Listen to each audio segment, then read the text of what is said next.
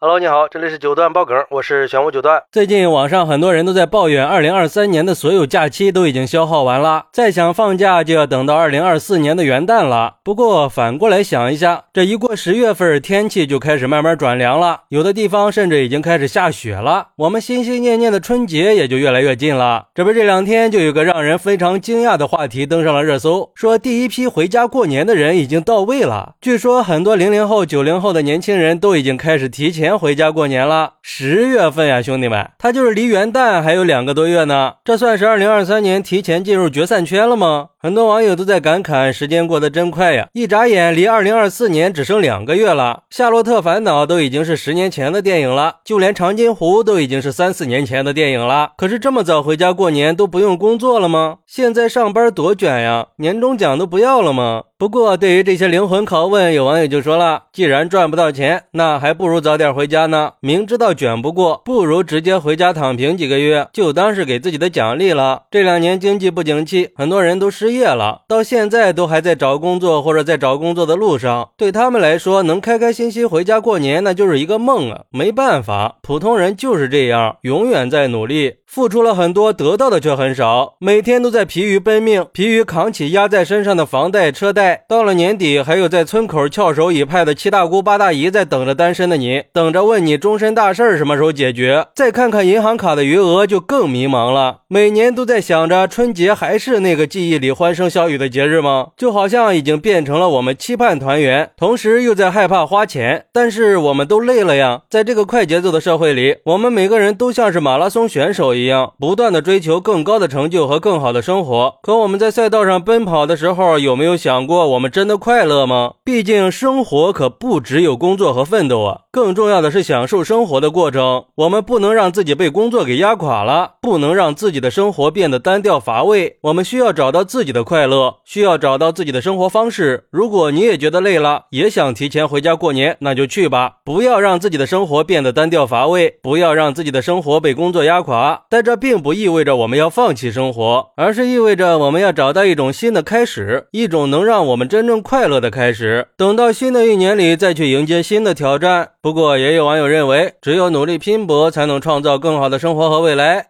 回去这么早，是钱都挣够了吗？还用不用为了晚饭的泡面要不要加香肠去犹豫呢？有没有过天天喊着不想干了，却月月全勤的日子呢？医保都交完了吗？就想着回去过年？要不要回忆一下中秋节好不容易才把父母给忽悠成功，不去相亲了，怎么又要来一次呢？还是好好坚守工作，奋战到大年三十吧。其实要我说呀，这就是年龄差距带来的一些思想观念的落差。像七零、八零、九零后这些人可能会比较务实，他们会追求可以挣更多的钱，他们的人生态度更像是一种平衡，对未来充满了希望。但是九五后和零零后这些年轻人，他们可能会认为别人都不干了呀，我也想回家过年，我也不想干了，干脆就回家躺平了。他们不再执着于追逐拼命的工作赚钱了，而是更愿意去享受生活。其实年末出现这种特殊现象，也让我们看到了不同年代的人对待生活和工作的态度。每一代人都有着属于自己的生活方式。那在这个特殊的年末，我们是不是真的可以考虑一下停下脚步呢？重新审视一下自己的生活和工作。毕竟我们现在确实已经站在二零二四年的门槛上了，尤其是过年对我们中国人的意义还是比较重大的，因为我们认为不管过去的一年里经历了什么，新的一年我们都会重新开始的。我们坚信，不管生活有多难，只要我们不放弃，就一定可以找到属于自己的那份美好。不管哪一代人都在寻找属于自己的答案，还是希望在即将到来的二零二四年，每个人都可以找到属于自己的幸福。好，那眼看着二零二四年越来越近。定了，你做好回家过年的准备了吗？快来评论区分享一下吧！我在评论区等你。喜欢我的朋友可以点个订阅、加个关注、送个月票，也欢迎点赞、收藏和评论。我们下期再见，拜拜。